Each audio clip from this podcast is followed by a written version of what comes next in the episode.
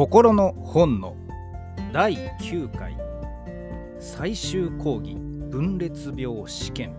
はいということでこちらはですね、えー、みすず書房から出された本で、えー、著者は中井久夫先生精神科医の中井久夫先生であります。言わずもがなと言っていいんでしょうか。とはいえ今の時代は本当に専門家が多くなってまいりましてある領域でとてつもなく有名でもほとんどの人はその人のことを知らないなと普通にありますからね。こういうとこ省略してはいけないと思うわけですが中井久夫先生のことを僕が初めて知ったのはですねおそらくなんですけど医学書院という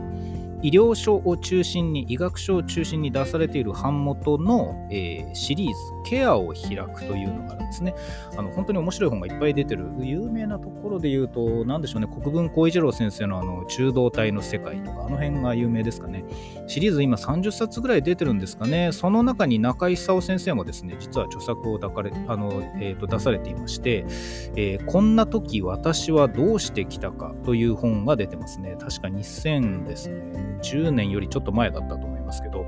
あの、すごく読みやすい本です。あの、シリーズケアを開くというのは本当に一般向けに書かれていて、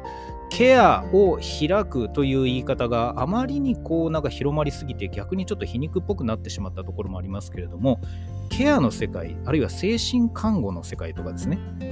もう最終的にはもうホスピスとかそっちの方にもどんどん、あのえー、領域を開いていったんですけれどもケアについて真正面からさまざまな医療者あるいは人文科学系の方々に、えー、書き下ろしで書いていただくというシリーズその中に中井久夫先生が出てたんですが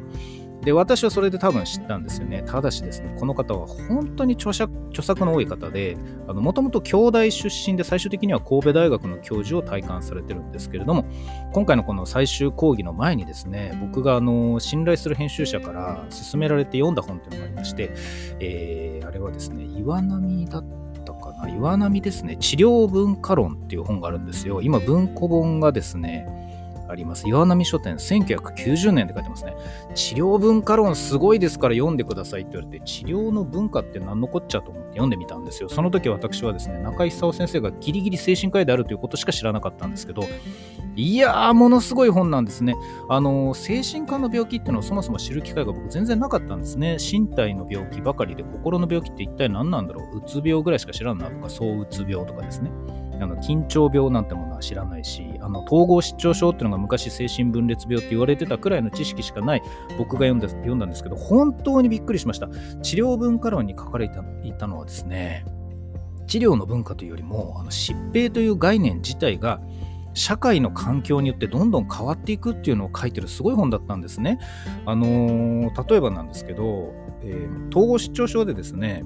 妄想ってあるじゃないですか。あるんですよ。で、なんか電波を受信するみたいな言い方があるんですけど、その電波ってよく考えてみたら不思議な言葉ですよね。江戸時代の人って統合失調症にならなかったんでしょうか？電波が分かってない時代。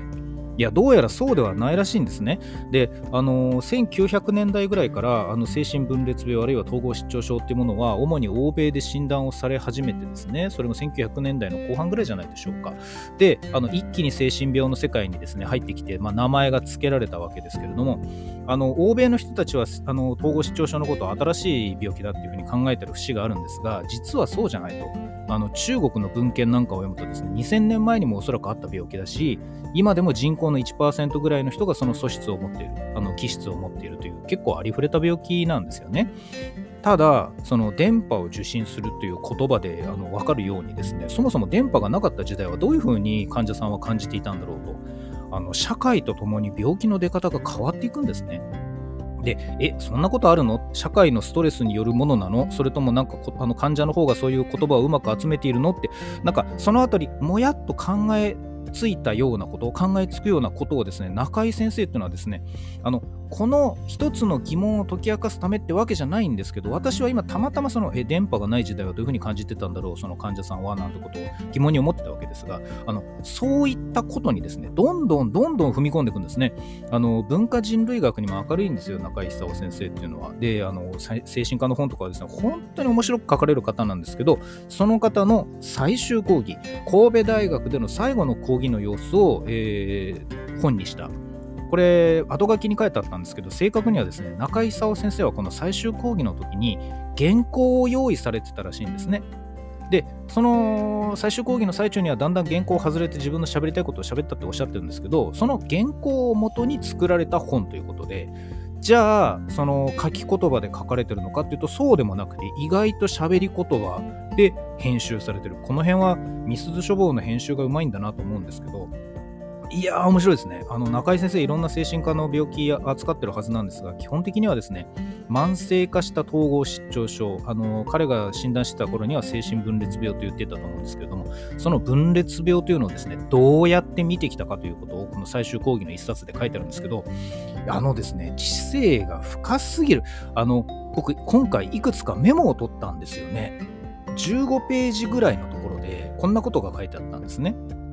分類すると事象は概念に近づきますということを書いてる。で僕これを見てああっと思ったんですね。あの、精神病的なもの精神科で見るような疾患ってそもそも分類できるものなんだろうかっていうのは結構多くの人が考えてる。あの脳で起こってる現象事象なんていうものはそもそも人それぞれでですねあの分類できるもんじゃない。その患者だけの部分っていうのがどうしたって出てくるしあの人それぞれ千変万化な病状が出てくる。これをなんとか分類してこの病気 A だったらこの薬を使いなさいっていうプロトコル。流れに乗せてしまう線路に乗せてしまうっていうのがまあ西洋医学のやり方なわけですけれどもそうやってですね分類をするとその患者さんそのものではなくて分類した後の病気としてその人を見るようになる。だからそういった考え方から必ず外れる部分があるでしょうということをですね非常に短い言葉で書いている。分類すると事象は概念に近づきますっていうことを書かれている。うまいなそうだよな。まあいろんなとこで読んだことあるんだけど本当にこんななんか20文字にも満たないようなこの一言で言えるのうまいなと思ってその後に何が書いてるかというと素朴にまず事象から出発するということが良いなと思いましたっていうのを最終講義でおっしゃってるんですね。つまりはあの多くの病気を分類して体系にしてですね。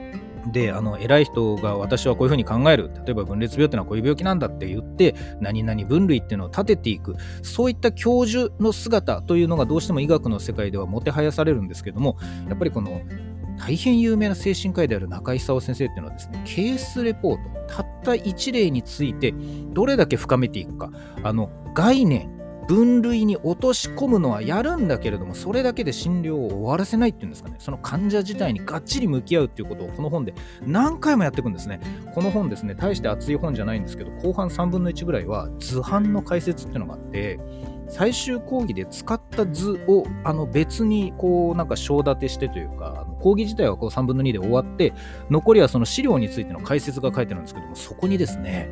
これまで中井沢先生が見てきた患者に対して取ったメモみたいなのがそのまま公開されてるんですね。これがまたすごいんですよ。これがすごい。もうびっくりしました。あ、こう、ここまで書けるものなのかっていうのがあって、で、そういうのを書きながらですね、いろんないいことが出てくるんですね。例えばこういうこと言います。あのー、統合失調症っていうのはですね、なんかですね、えっ、ー、と、患者さんがですね、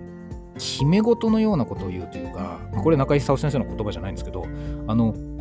他の人が反論できないようなすごく硬いことを言うイメージが僕の中には確かにあったんですね。そしたらそんなこと、あの、決めつけるというか、あの、これは妄想じゃなくて実際にここで起こってるんだ。今私は攻撃されてるんだとか、そういうのって決めつけるじゃないですか。ものすごく狭く決めるような喋り方をすると、このことを僕言語化しなかったんですけど、中井先生はこういうこと言うんですね。外の現実にせよ、内なる現実にせよ、大抵のことには単純な法則性などありませんから、偶然とかハプニングとか確率的っていう見方、まあ、これがあると。こういうことを普通はしなきゃいけない。でもこれらの見方がありえなくなった時これは誰かというと統合失調症の患者さんのことなんですね。偶然とかハプニングとか確率っていうことが頭の中で思い浮かばなくなる。そうなると法則性本当はなくて偶然起こってることが必然かのように勘違いしてしまうことに対する恐怖が生まれる。もしそういう確率とか偶然とかハプニングってことが見方ができないんだったら世界は不条理の塊になってしまうしあるいは他の人が理解できないような因果率を持って理解しようとするよね。そのことに不思議はないよねってことを言う。いやこれすごい表現だな。やっぱりですねあの一人のこう優秀な精神科医っていうのが統合失調症の一人一人にずっと向き合っていく過程であの作ってきたですね分類にあの落とし込まない凄さ。っていうところにですね、まあ、糖のこの病理診断という分類をやってる僕は今すごく惹かれてるというわけなんですね。あ、もう10分経っちゃった。以上です。